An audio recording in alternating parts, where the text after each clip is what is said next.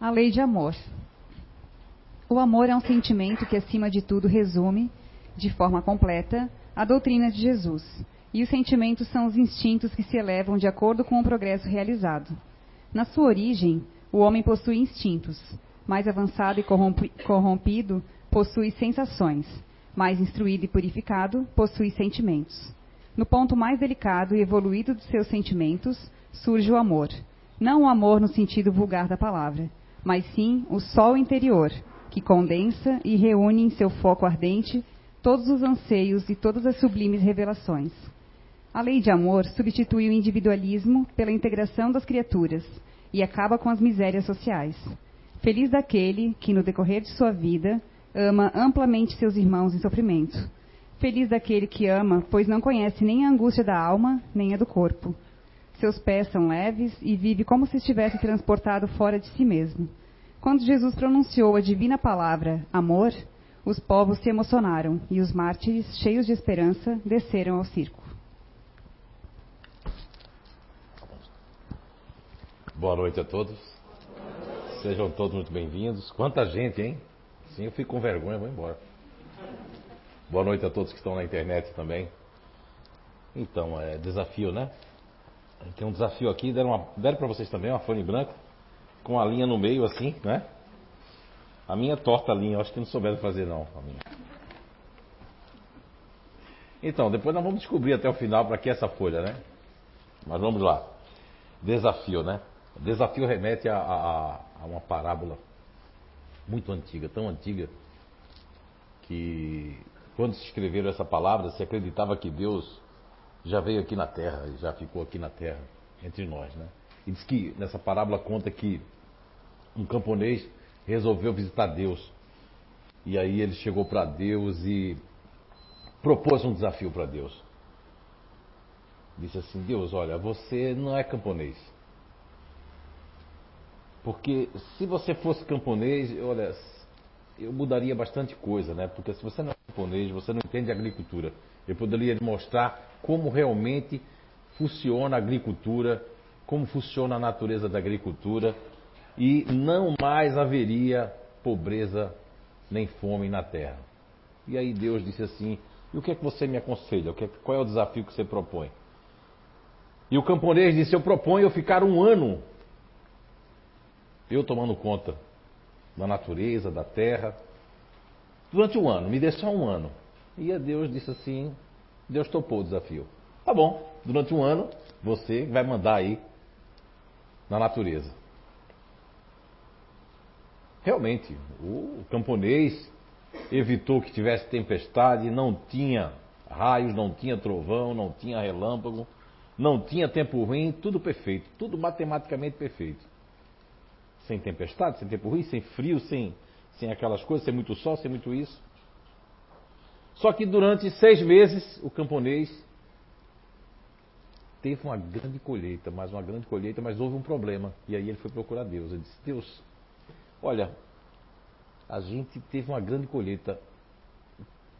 Colhemos mais do que a gente imaginava, tanto que a gente pode passar um ano sem trabalhar, porque tem trigo sobrando. Só que quando nós fomos recolher o trigo, houve um problema. Aí Deus perguntou para ele: qual foi o problema? Olha, quando a gente foi colher o trigo, o trigo estava bonito, tudo, mas estava vazio dentro. Qual foi o erro? Aí Deus olhou para o camponês e disse assim: Olha, o erro é que você fez tudo muito perfeito. Não houve nenhum desafio nem nenhum conflito. Não houve tempestade, não houve trovões, não houve relâmpago, não houve frio, não houve sol demais, não houve nenhum abalo, porque todos esses desafios, esses conflitos, são necessários para que mexa com a alma do trigo. Assim é em todos os campos das nossas vidas, né? Quando nós não temos desafio, e o desafio foi colocado para isso. Há exatamente 11 meses, 11 anos, 6 meses e 26 dias, eu vinha para cá fazer um trabalho do estudo do curso de mediunidade. Estava muito cansado. Não queria aquele desafio naquela noite. Mas realmente, aquela noite que vocês assim, poxa, eu queria ir para casa, né? Ficar em casa. E no caminho, no carro, eu digo, não, eu vou. vou chegar lá, vou lavar o rosto no banheiro. Não existia esse banheiro, só tinha esse banheiro aqui. Também não era tão grande, tá? Depois ele ficou maior. Né? E fui lá para a salinha mediúnica que ficava aqui, embaixo. Chegando lá, a espiritualidade fez assim: Nós vamos dar um presente a você. Eu já vinha, já tinha feito uma descoberta né, sobre a natureza das pessoas. E eles disseram: A gente vai dar um presente. O que você fez a descoberta, nós vamos mostrar a você que está aqui dentro do livro dos Espíritos. Bem, aí eu fiquei super curioso, né? E aí eles fizeram assim: abra aí na questão 907 de O Livro dos Espíritos. Abri. Li, questão 907, onde se intitulava mais ou menos assim: O princípio da paixão. Ah, não. A paixão é mal em seu princípio, já que é natural? E a resposta da 907 é que não. Que o princípio da paixão foi colocado para nos fazer o bem. E ele pode fazer a gente conseguir fazer grandes, grandes coisas. O mal está no excesso que excedeu a vontade. E eu li, mas não entendi. Eu disse para eles assim, mas eu não entendi ainda. O que, que isso tem a ver com o meu trabalho? Com a descoberta, né? E ele fez assim, o Espírito fez assim, leia a questão 908 do Livro dos Espíritos. Eu fui ler a questão 908 do Livro dos Espíritos, onde dizia assim, onde Allan Kardec perguntava assim: onde é que a paixão deixa de ser boa para se tornar ruim, se tornar mal? E a resposta da espiritualidade compara a paixão a um cavalo. A resposta é mais ou menos assim: a paixão é similar a um corcel, a um cavalo. Se nós dominamos o cavalo, ele vai para onde, onde nós queremos. Se é o cavalo que domina, se é a paixão que domina, ela pode nos derrubar. E pode fazer tanto mal a nós como a outrem, como aos outros também. Olha só, Aí comecei a raciocinar do presente que havia ganho da espiritualidade. Eu podia passar anos e não descobrir que o livro dos Espíritos está recheado de ensinamentos sobre a paixão. A questão 191A de O Livro dos Espíritos, onde a resposta vem também dizendo que os índios, que os civícolas já nutrem paixão. E aí Kardec pergunta na questão 191A, reforçando então, quer dizer que eles, que a paixão é um sinal de, de, de perfeição? E a espiritualidade responde para Allan Kardec: de perfeição não, mas de desenvolvimento do eu. E a Gênese, no capítulo O Bem e o Mal, no item 18, também está se referenciando à paixão. Foi tudo isso que eu fui recebendo ao longo do tempo aqui com a espiritualidade, boa amiga.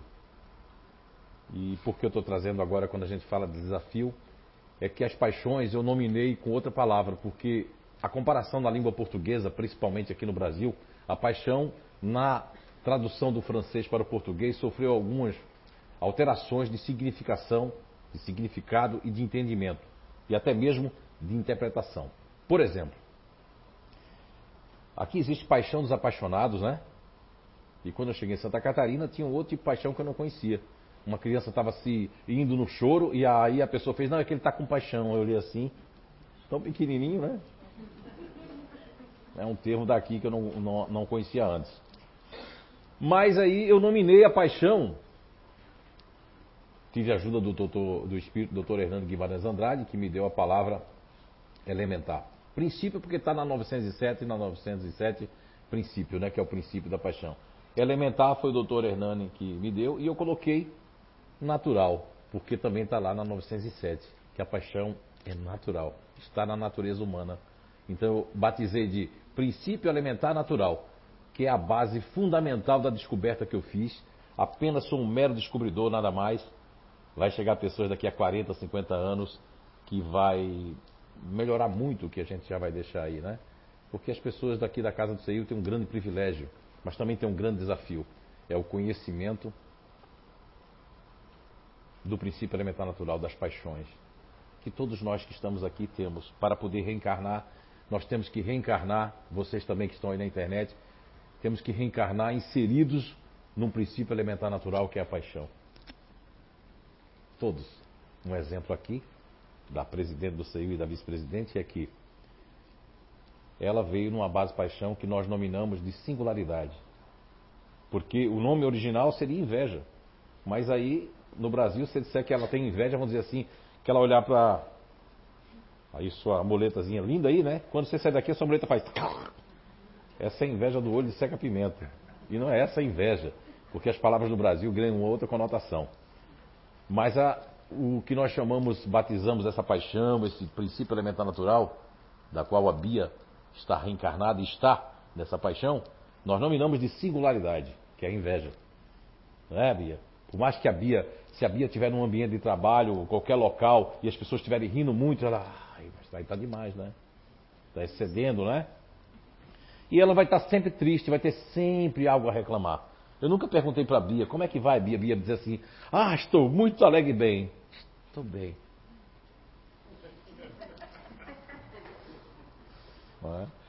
Ela tem uma eloquência, uma palavra bonita quando está dando palestra, mas pode ver que ela dá uns suspirozinhos, não dá nas palestras? Ah.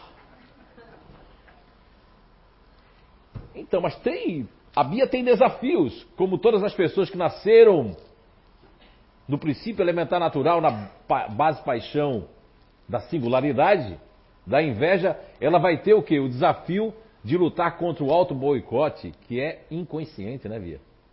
Constantemente, a Bia, meu irmão mais velho, tantos outros aqui que fazem parte dessa base, veja bem como as pessoas aqui da casa já se conhecem. Olhem ao redor, quando eu pedir para olhar ao redor, por favor, olhem para trás, de lado. Levantem a mão quem faz parte da base da Bia, veja. Levante a mão e fique um pouquinho aí, ó. Ali, lá atrás, lá atrás. Algumas pessoas já sabem que, que são assim. Que vão se vitimizar, que é normal, né, Bia? São críticos, né, de si, dos outros. Fez diferença na sua vida? Mas o desafio, tem vários desafios nessa. Cada paixão aqui tem um desafio. Não tem ninguém aqui que não tem um desafio na vida. Imaginem vocês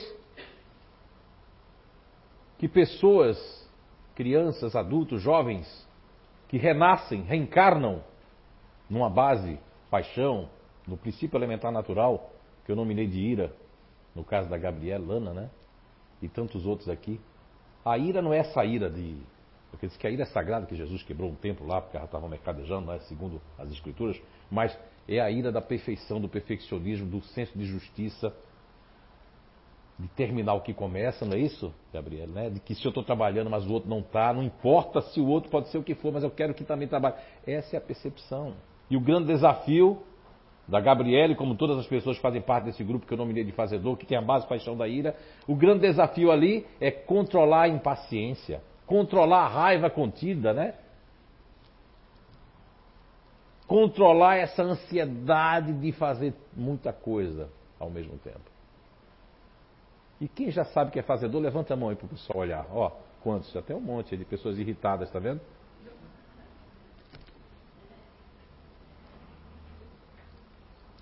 Mas tem desafios, como todos nós temos. E agora vamos falar daquelas pessoas que nasceram, né?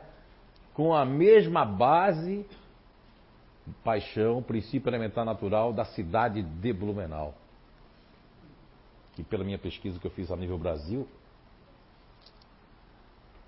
e não acredito que Macapá, Macapá seja igual, mas é a única cidade que eu não conheço do Brasil. O resto, todas as capitais nós já estivemos. E só existe uma muito pouco parecido com Blumenau, que é Goiânia, Goiás, mas com 110% de inconsciente coletivo, uma nosfera completamente voltada para a segurança, totalmente voltada para quem é você? Por que você está aqui? Não sei se posso confiar nele, ele usa brinco. É? Com tatuagem no contrato aqui, tá? Pode ser um louco. Quer dizer, Estou falando isso com respeito, né? Uh, nós vamos ter duas é, vertentes dessa paixão, da base paixão, medo, segurança. Vamos ter a segurança ativa e a segurança que é o, o conservadorismo ativo e o emocional. Vamos falar primeiramente do ativo, né? Que são aquelas pessoas que se revoltam contra Deus, contra os desígnios, contra as coisas. Mas vejam bem, qual é o desafio dessas pessoas? Ter nascido numa base que dá medo.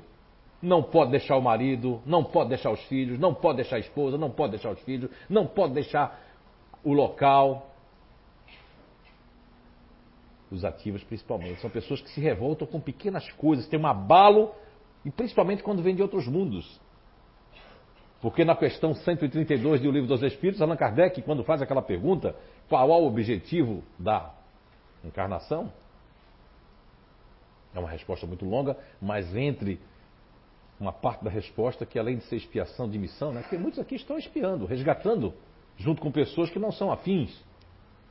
Por isso que o nosso desafio hoje, quando estamos numa base paixão, quando nós estamos num princípio elementar natural, é respeitar o eixo. E muitas pessoas estão fora do eixo. Ao longo desses 23 anos, que vai fazer 24 anos no ano que vem, que a gente fez essa descoberta, nós percebemos que pessoas com 40, 50, tem pessoas que só vão entrar no eixo da base que foi proposta na encarnação aos 40, 50, 60 anos. Por causa da revolta do homem velho. O que é, que é o homem velho, que é um apelido que a gente colocou no meio espírita? É a tua personalidade anterior, aquela que te prejudicou em outras vidas, aquela que faz você passar dificuldades.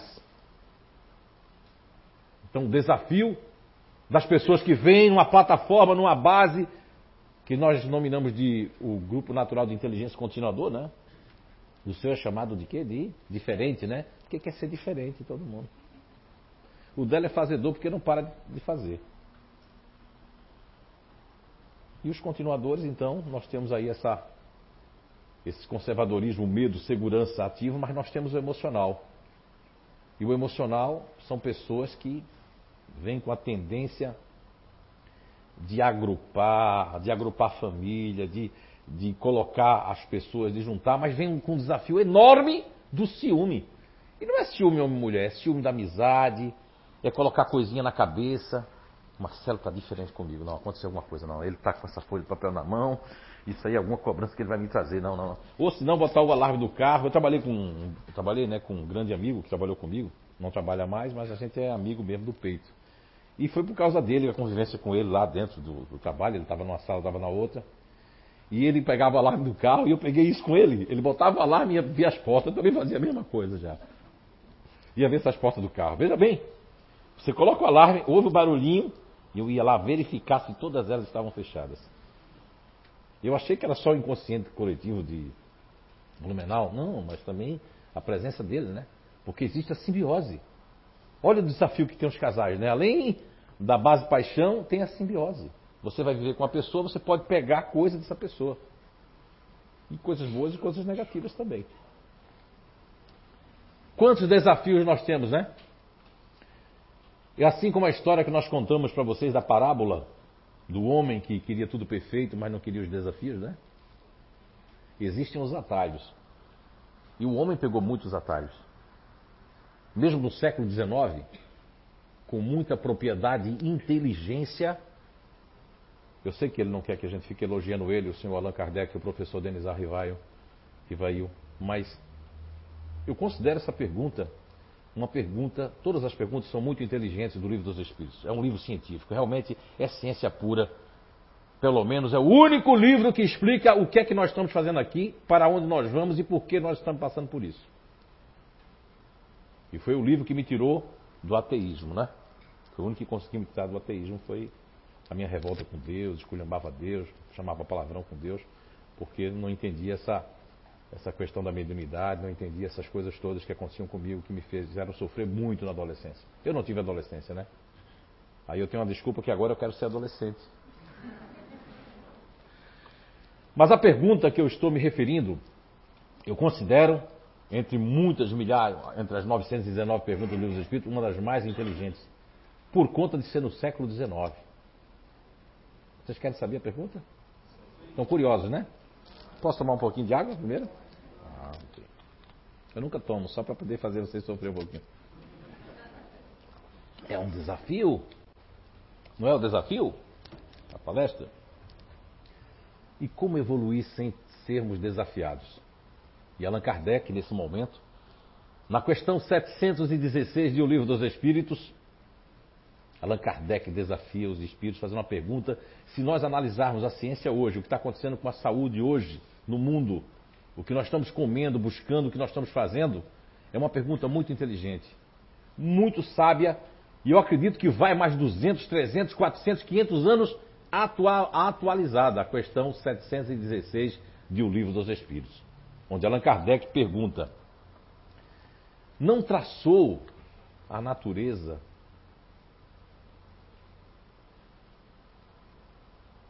as nossas necessidades do homem na nossa estrutura orgânica, na estrutura orgânica do homem, né? Olha só que pergunta. Tem várias, de vários modos, vários livros, né? Mas quer dizer isso.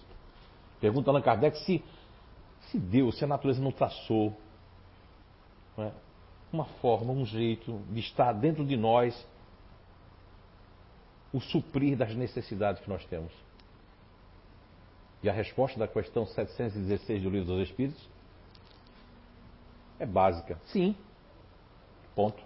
Mas o homem é insaciável. Olha só, o homem é insaciável. A natureza traçou, olha só a resposta, a natureza traçou recursos próprios dentro da estrutura orgânica de cada homem. Agora, lá na questão 706, na resposta, diz que os vícios alteraram essa constituição, olha só, e cria uma falsa realidade, que são os vícios, cria uma falsa realidade de necessidades, falsas necessidades para nós. E é uma grande verdade. Não estou aqui me referindo aos vícios da maconha, do ópio, é, da cocaína, do, do, sei lá o que for, do cigarro, não, da bebida. Estou me referindo a vícios que nós criamos, vícios mentais. De todas as sortes nós criamos vícios, vicissitudes, condicionamentos negativos. Porque o vício nada mais é do que um condicionamento negativo da célula. E você vai se acostumar com isso. Não estamos aqui, nem nenhum de vocês, nenhum de nós podemos julgar quem quer que seja que esteja tomando uma droga. Outro desafio grande da humanidade, muito grande, é o vazio existencial. Que jovens, neste momento, estão a sentir e buscando dar cabo da própria vida, cometendo dos maiores dos crimes hediondos que possa existir perante, não aos olhos de Deus apenas, mas da própria natureza. Ninguém tem o direito de tirar a vida do outro, nem a sua própria vida. Porque tirar da vida do outro, você ainda tem uma atenuante, o motivo que fez aquilo. Agora, você tirar a sua própria vida, não existe motivação. Ou seja, não existe motivo. Motivação são muitas, que são os desafios da vida. Por que uma pessoa chega ao ponto de entrar numa tristeza profunda dessa? São muitas motivações, são muitos motivos. Mas eu percebo que o maior deles tem sido o orgulho e o egoísmo. O orgulho porque está por trás do quê? O orgulho está por trás de todas as depressões do mundo, que são, na verdade, uma baixa estima que todo grupo tem. E você que está se perguntando, será que ele não vai falar dos outros grupos? Não, não vou porque não vai dar tempo. Passaríamos a noite toda aqui para falar de cada base aqui, né? Mas eu vou falar, eu falei um ativo, um emocional, falta o racional, né? Né, Bia? Foi você que pensou assim? Foi? Ah, sim. Mas esse vazio existencial que esses jovens, que até adultos passam, lá por trás, em background, tem o orgulho. O orgulho é que fomenta isso. Porque estamos vivendo uma era de competitividade. Uma era que as pessoas já não conversam, já não olham nos olhos. Com certeza, a questão 716 do Livro dos Espíritos vai estar bem atualizada quando as pessoas começarem a perder a visão. Por conta de estar com o celular direto, a radiação da bateria do celular. Aí tem agora pesquisa como uma, uma menina que tem, que ela até calar a boca dela, porque a, o, interesse, o interesse é muito grande, né? Ela fala da radiação dos celulares, das antenas, principalmente das antenas de celular. Disseram que pessoas com câncer que moravam perto das antenas, o câncer galopou. Mas ninguém quer escutar isso. Mas está lá na questão 716 que nós criamos vícios. Não é vício, a pessoa não sai. Estávamos ontem de carro vindo de São João Batista, da palestra que fui, fomos fazer, estávamos voltando, e nós paramos no lugar, a pessoa atravessou, à noite, atravessando a faixa, assim, ó. Estamos criando uma, um sexto sentido. São cinco que nós temos, né? Estamos criando um sexto. Não é intuição, não é mediunidade, não, não, não um sexto sentido, sentido espacial. As pessoas vão agora se acostumar a andar sem olhar.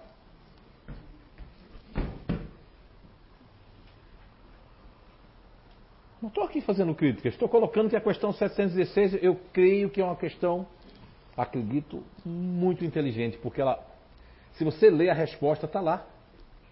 Nós criamos essas vicissitudes temporais E aí aquela mocinha que queria ficar com o rapaz, mas a outra ficou, cria aquela melancolia, e aquilo ali é uma porta para quem?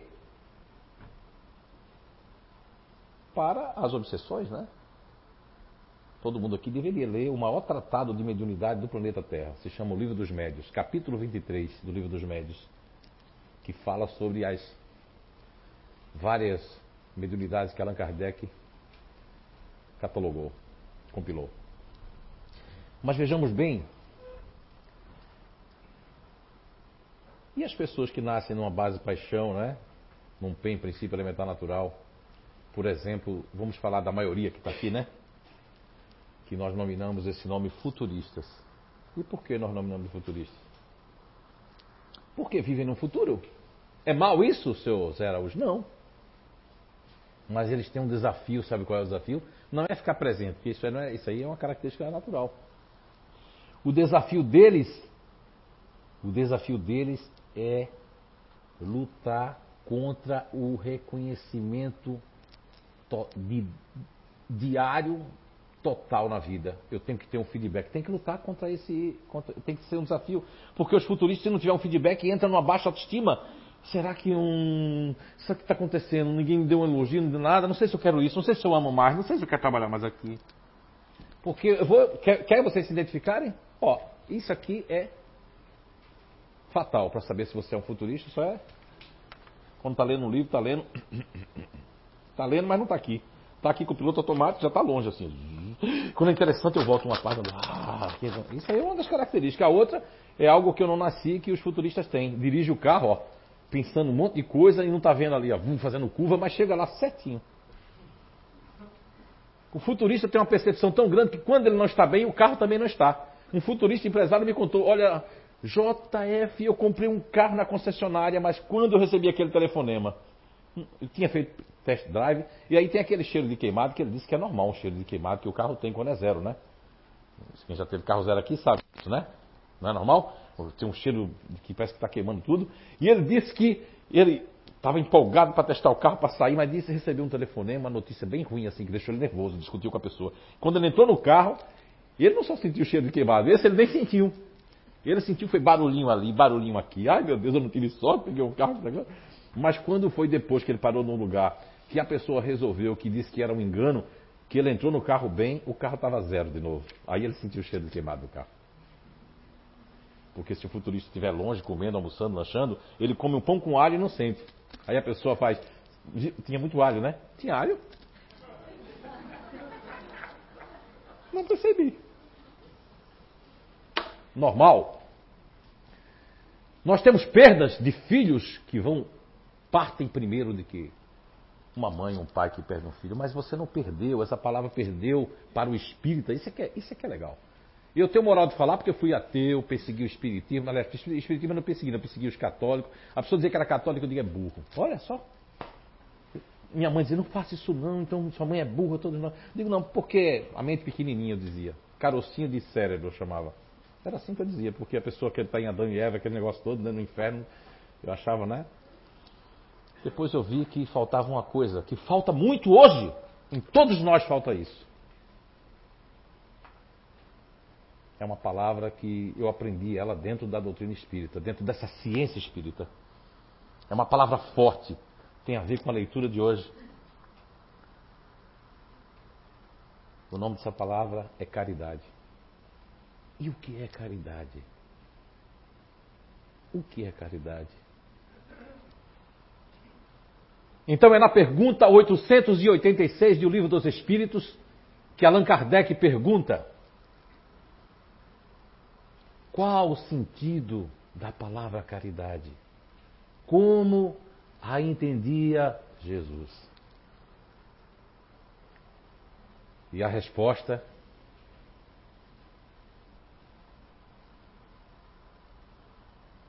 benevolência para com todos, indulgência para com as fraquezas alheias e perdão das ofensas. E quando a gente fala em caridade, nós lembramos do meigo Rabi da Galileia, Jesus, que no seu verbo de palavra pronuncia que eu reconheço os meus discípulos por muito se amarem. E onde é que está o amor? Onde é que está a caridade? Onde é que está o respeito à dor alheia? Onde é que está o respeito ao jeito de ser das pessoas? Onde é que está o respeito à opção sexual das pessoas? Porque o espírito não tem sexo. Eu venho de um lugar que melhorou bastante, mas principalmente da família que eu fui criado, né? De onde eu hoje você pergunta de onde você é, Zé? Eu digo sou de Blumenau. Ah, mas onde você nasceu? Ah, nasci, vivi muito tempo em Recife, Pernambuco, né? Um pouquinho lá em São Paulo, um pouquinho lá em Brasília, mas sou não sou, sou blumenauense, mas nasci lá no Nordeste. E nós fomos criados numa linha muito machista, né? Meu pai, cinco filhos, homens, e ele tinha um negócio de dizer assim, ó, vocês é, prendam suas cabras que os meus cabritos estão soltos. Que horror, né? Olha só. Que horror essa frase. Que frase machista.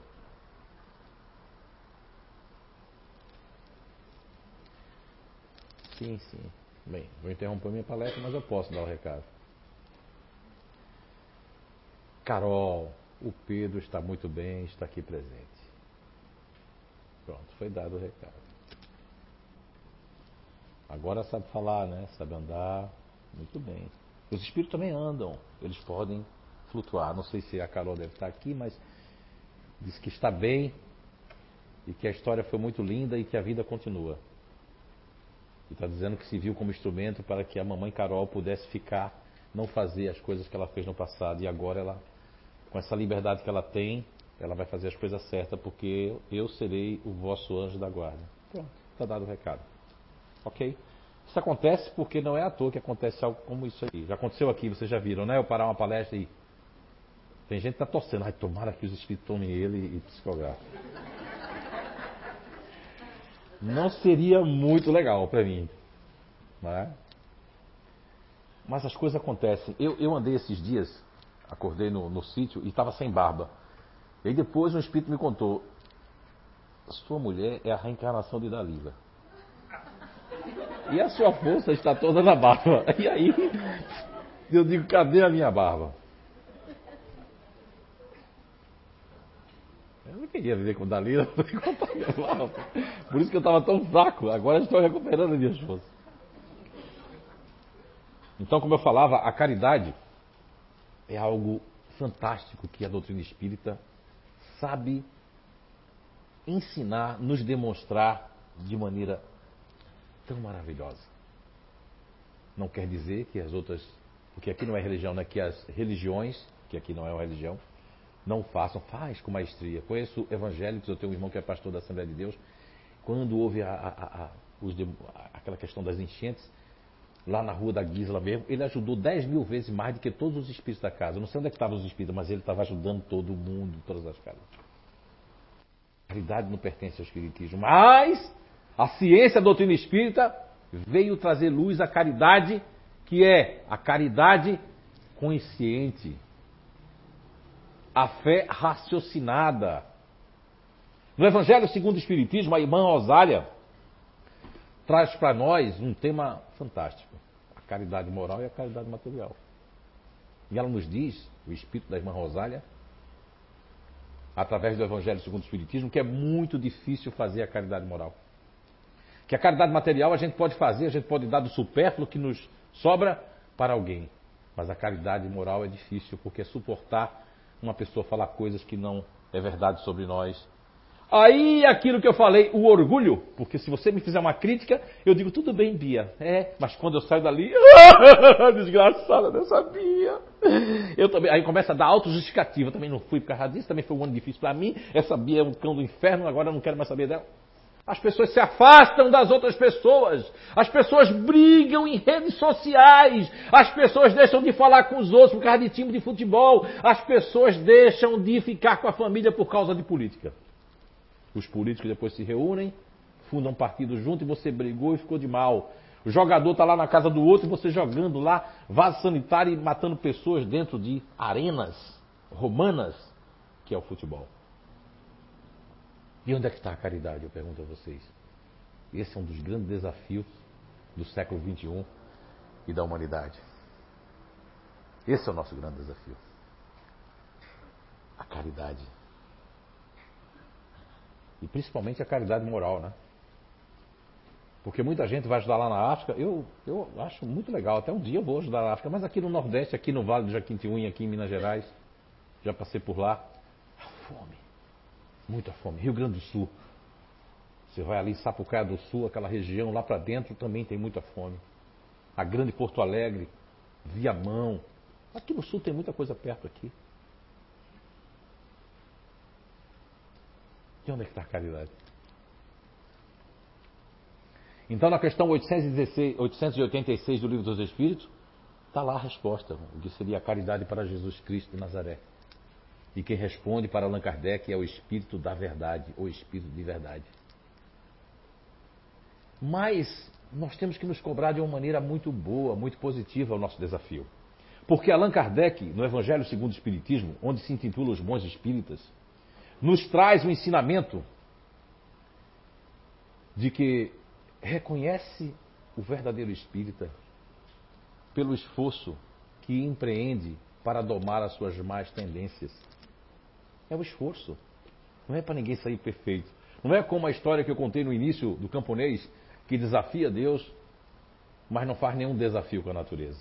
E nós somos desafiados através da reencarnação, da nova oportunidade de nos erguer porque tanto na questão 804 do Livro dos Espíritos, quando Allan Kardec pergunta por que diferentes aptidões entre nós, e a resposta é muito longa, mas lá no meio da resposta não é só porque Deus assim o quer, é para que possamos todos nós experimentarmos variadas condições de nos elevarmos e de progredirmos e de evoluirmos. Na questão 804 do Livro dos Espíritos. É um livro maravilhoso, o Livro dos Espíritos. Sempre eu estou recordando aquilo que aprendi. Porque quando você aprende, você sabe. Quando você sabe, você para de crer. Porque quem crê pode descrer. Ah, eu creio no CI, eu ajudo. Quantas pessoas saíram, quantos trabalhadores saíram daqui?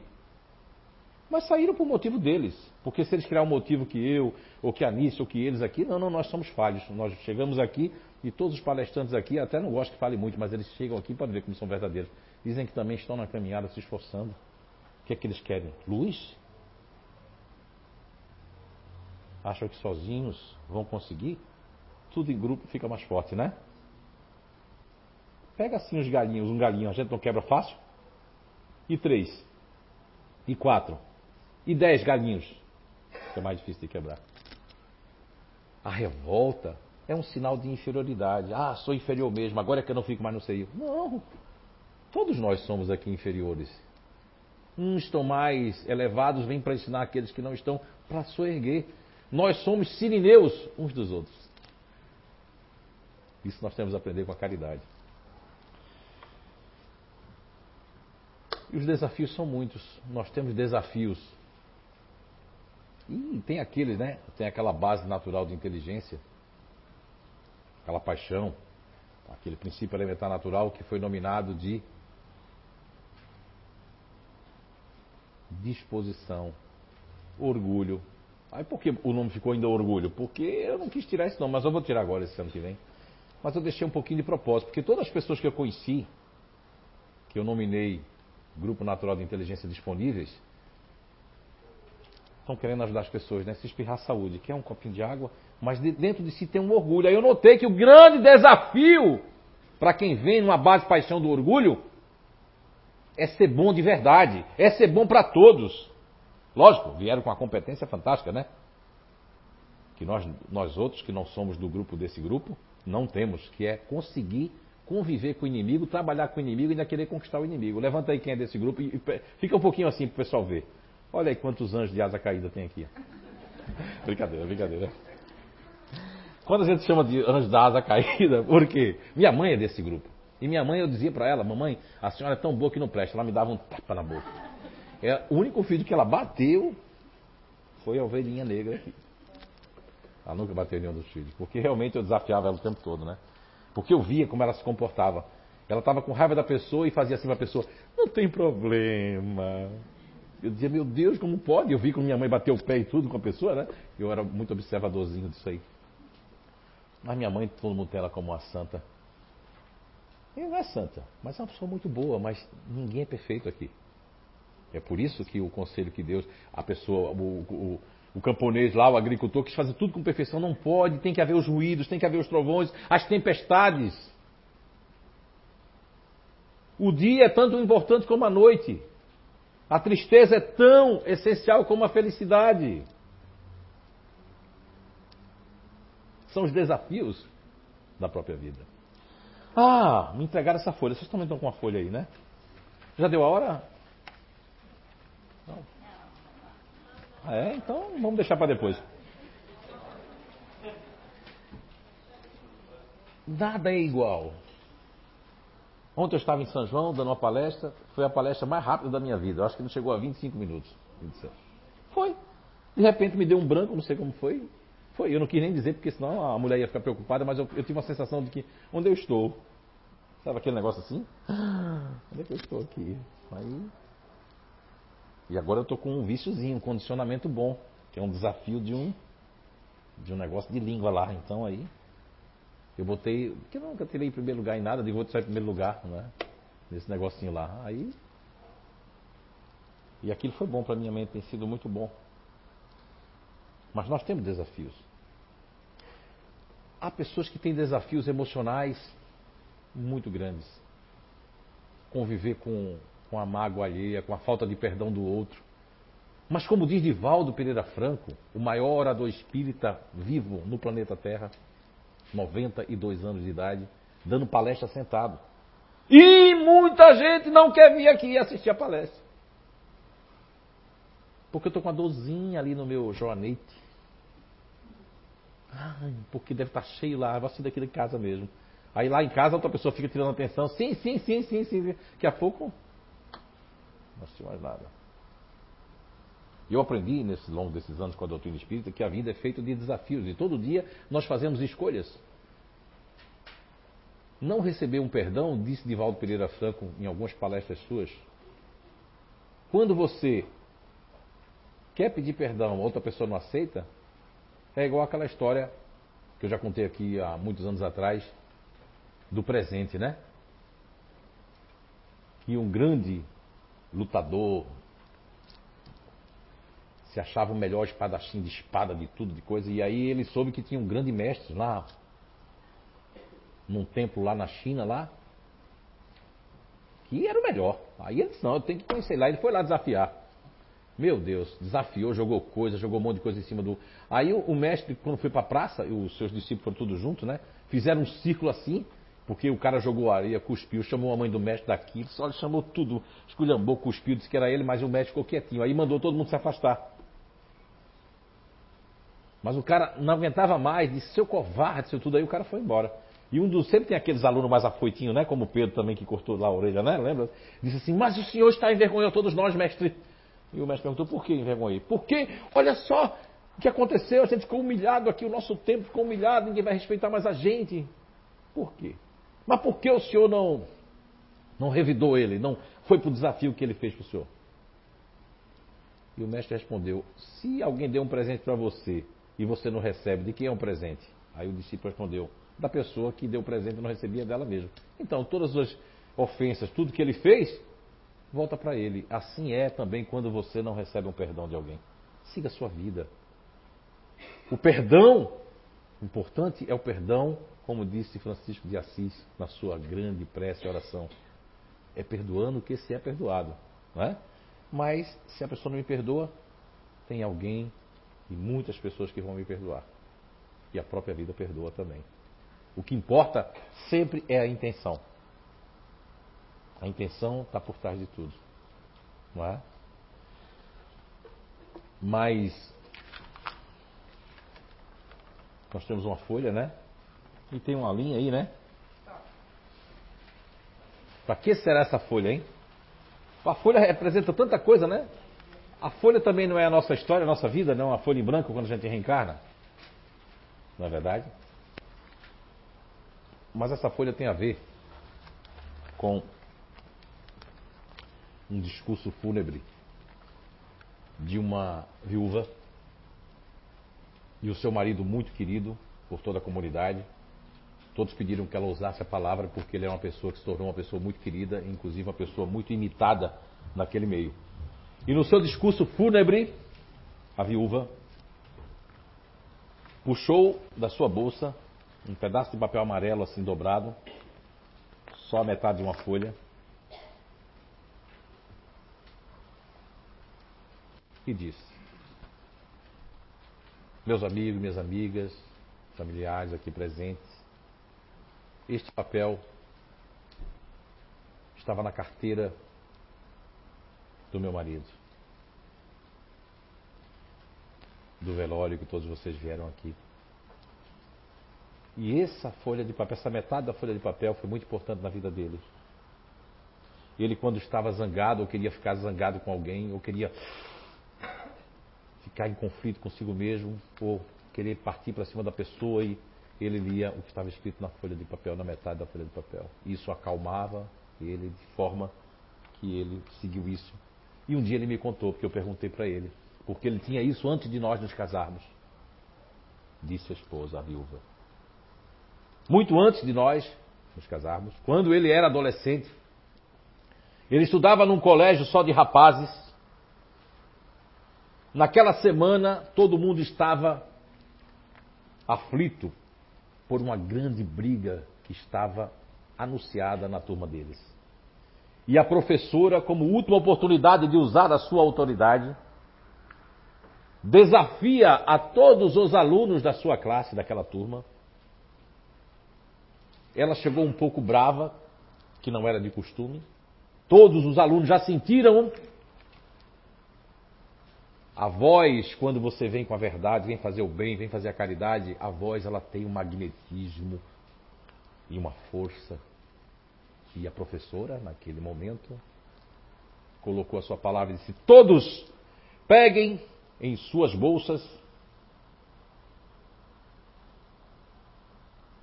o caderno de exercícios. Arranquem uma folha em branco. Todos pegaram, né? Todo mundo pegou, botou na carteira Agora faça uma linha vertical na metade da folha. Todos fizeram. E ela disse: Agora eu quero que vocês coloquem um nome, no topo da folha, coloquem um nome do colega de classe que vocês odeiam, que mais odeiam. Ai, todos alegremente. Né? Para criticar as pessoas é rápido. Já, ó. Daqui a pouco ela tinha uns dois retardatários. Todo mundo terminou? E todos, sim, sim. Aí veio a parte difícil. Ela disse, agora. Isso era do lado esquerdo da folha, esqueci de falar, isso era do lado esquerdo da folha. Disse, agora do lado direito da folha, depois da linha, vocês vão escrever para esse amigo, não, para esse né, colega de classe que vocês têm como inimigo, o que é que vocês admiram nele e o que é que você respeita nele. Oh, todo mundo fez aquela cara assim. Ela disse: obedeçam, é uma ordem, senão vão perder pontos na nota. Agora! Teve uns que ainda ficou resistindo, mas foram fazer. E aí colocaram, né? E esse demorou mais. Elas todos terminaram, aí quando ela viu que dois não tinha escrito, vai escrever aí, teve que escrever, senão ninguém saía dali. Naquela época existia a ordem mesmo. E os professores eram obedecidos, né? Hoje não, as pessoas vão lá dar na cara do professor. E pais, inclusive, manda, bate nele! Mas nesse caso não. E a professora, quando lançou esse desafio, ela disse: agora é o seguinte: todos vocês vão rasgar a folha no meio, vai pegar o lado esquerdo da folha que tinha lá, as razões pelo qual odiava o colega, vocês vão amassar o lado esquerdo. E eu vou passar com um caixote de lixo e vocês vão jogar dentro. E ela recolheu todos do lado esquerdo. Recolheu todos. E depois ela disse: essa folha que sobrou, a metade da folha que o marido dela estava ali, que ela estava. Lembra da viúva? A metade da folha vocês vão entregar educadamente, é uma ordem para o seu opositor que você tem razões para odiar. E foi assim que aconteceu. Então o marido dessa viúva guardava isso na carteira porque aquela pessoa que odiava ele havia escrito coisas né, vamos colocar o lado direito, coisas muito maravilhosas sobre ele e o que respeitavam. Então, quando ele estava na iminência de ficar sem fé, de querer brigar com alguém, de querer ficar contra Deus, ele lia aquilo ali e servia para ele respeitar, porque se ele tinha tantas qualidades, ele também tinha que ver qualidade naquelas outras pessoas. E servia nas horas de entrar num estado depressivo, deprimido, para ele ficar deprimido, ele via que ele tinha qualidade. Se o inimigo dele admirava aquelas qualidades dele, por que ele também não teria que admirar aquelas qualidades? E mantê-las, essas qualidades que o inimigo viu. E o que é que aconteceu? Aconteceu que o marido dela, ela disse, evoluiu tanto que tinha uma comunidade inteira que estava lá para prestigiar e ele era motivo de imitação. Mas olhe que uma folha de papel, um acontecimento no passado e simbolicamente essa folha de papel que vocês estão na mão, eu vou passar um desafio para vocês, posso? E o desafio que eu vou passar para vocês aí no final de 2019, você que está em casa também, você que está na internet, você pode pegar uma folha em branco, passar uma linha vertical do lado esquerdo, vocês que estão aqui e vocês que estão lá na internet, vão escrever do lado esquerdo tudo que vocês não gostam em vocês e que vocês acham que as pessoas não gostam em vocês. Pode ser até 10. Difícil, né? Pode ser até 10. E do lado direito, vocês vão escrever aquilo que, aquilo que vocês querem ser em 2020, aquilo que você precisa melhorar, e aquilo que você já tem de bom você vai escrever do lado direito. Ok? Quando você escrever do lado esquerdo, depois de você escrever, você vai rasgar a folha com cuidado. Vai pegar essa do lado esquerdo, tá certo? Vai amassar ela, vai botar junto de você e vai fazer uma pequena prece, pedindo ao anjo da guarda, a Deus, que você possa não manter aquilo mais dentro de você. E o que tiver aqui, no lado direito, você dobre e ponha na sua bolsa, na sua carteira. Um feliz Natal para todos, com aniversariante, muita paz e um 2020 cheio de muita saúde e muito amor no coração de todos. Muita paz.